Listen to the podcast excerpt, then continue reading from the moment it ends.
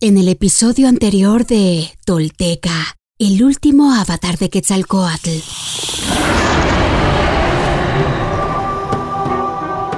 El señor del espejo humeante, el dueño de la noche y la memoria, no ceja en sus intentos por destruir a Seacatl.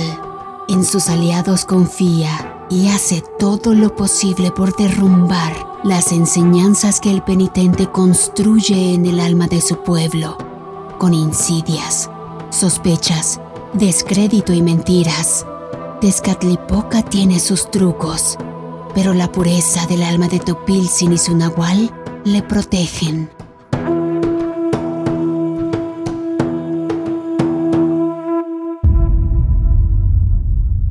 Esto es Tolteca, el último avatar de Quetzalcoatl. Todo esto sucedió y los textos y códices dan cuenta de ello. Estos son hechos reales. Quienes logran desentrañar en sí mismos el secreto del todo, se vuelven personas espejo, rostro y corazón. Y en ese espejo nos reflejamos todos como herederos de la náhuac. Pagnopatescatl nochitimoixcopinan. Toish yolotl. Tolteca, el último avatar de Quetzalcoatl, un podcast basado en la obra de Frank Díaz y producida por Nación Tolteca y Fundación Donde Educarte. Producción y realización, Warp. Narración, Mardonio Carballo. Suscríbete a nuestro podcast y síguenos en redes sociales como arroba Nación Tolteca.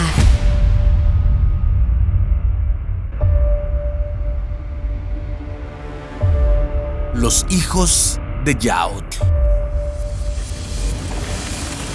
Tezcatlipoca despacha a sus súbditos para lanzarlos a una batalla moral contra Seacatl y sus discípulos quienes se han dado a la labor de difundir la palabra de la serpiente emplumada y su cuarto avatar por entre todas las culturas de la náhuatl.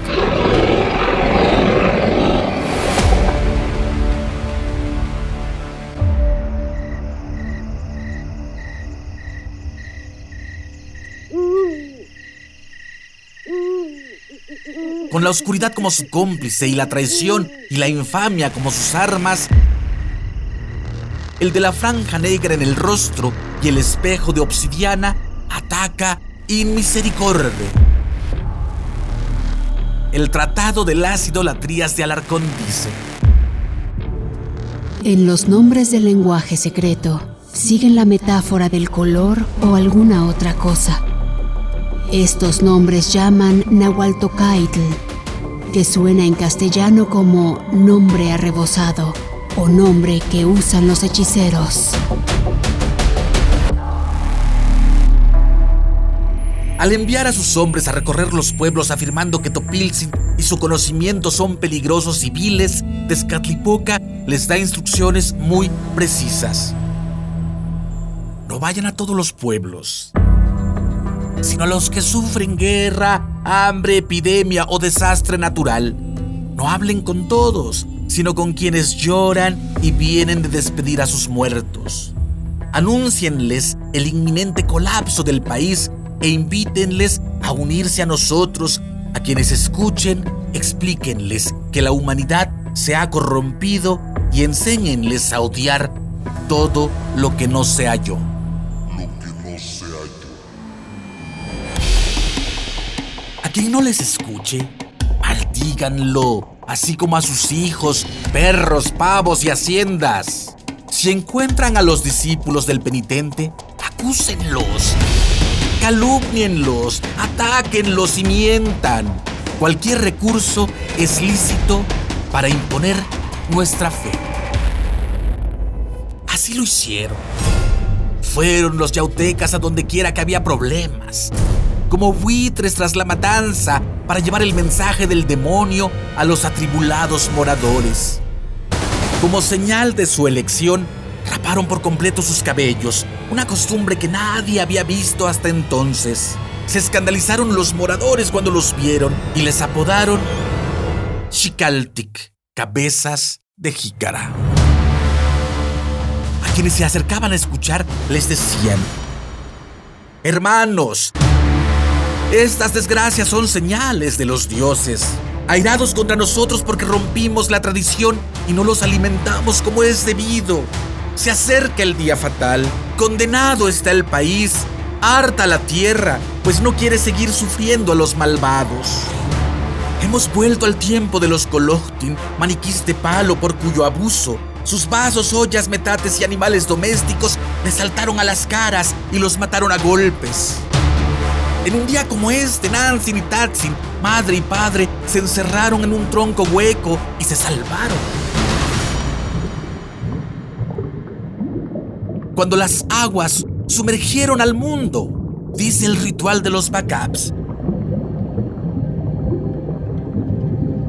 Me pongo de pie yo que soy tu madre y padre, y te condeno a morar en el mundo de la profundidad. Me refiero a ti, pues sobre tu cuerpo de madera y tu cuerpo de piedra ha descendido el sueño. Llega el momento de rendir cuentas por nuestras acciones. Solo sobrevivirán quienes bajen sus cabezas, cumplan los preceptos sagrados y ofrenden a los dioses después de asustarlos, los seducían con suaves palabras, asegurándoles que su padre recompensaría su obediencia, llevándolos a un mundo donde no habría fatigas. Vengan con nosotros y refúgiense con nuestro padre Yaud, les decían. Él es tan compasivo con los humildes como duro con los arrogantes. Muchos agobiados por sus problemas y entrampados entre el temor y la muerte y la ambición de vivir, aceptaban el consejo, abandonaban sus casas y sus milpas y seguían al malvado sin comprender que con ello aumentaban su ruina. Así juntaron mucha gente tras Tezcatlipoca, sobre todo en las zonas de Quecholac, Cuauquecholan, Itzyocan, Tepeyacan, Tecamachalco y Tehuacán, donde lo adoraron como una entidad divina.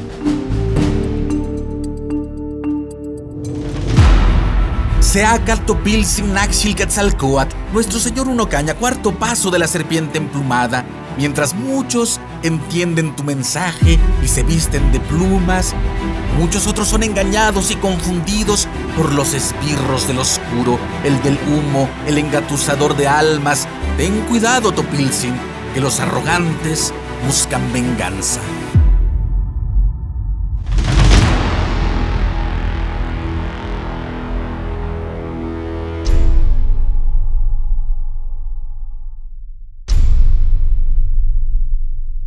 Hoy me pongo de pie, firme sobre la tierra. Al reconocerme reconecto, orgulloso con mi maravilloso pasado. Dejo atrás la mentira las falsas creencias y la vergüenza que me fueron impuestas. Sí, estoy listo para tomar mi destino. Hoy, después de mil años, he despertado. Soy espíritu tolteca que jamás fue conquistado. Hoy reconecto contigo, Anáhuac, nuestro verdadero grandioso y milenario origen para que desde ahí, unido con mis hermanos toltecas, caminemos erguidos en el presente y hacia el futuro que forjaremos.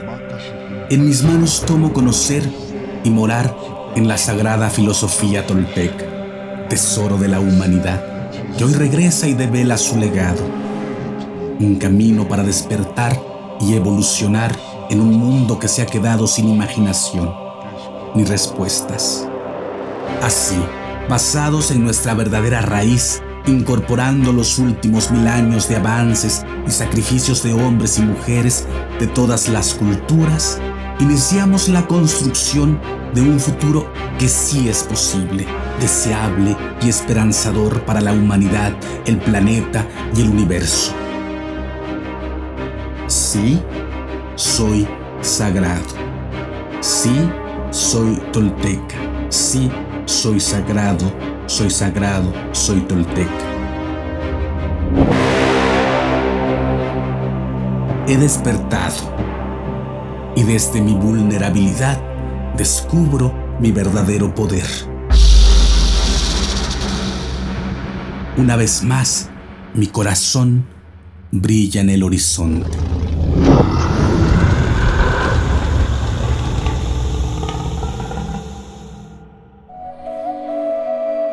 Suscríbete a nuestro podcast y síguenos en redes sociales como arroba Nación Tolteca.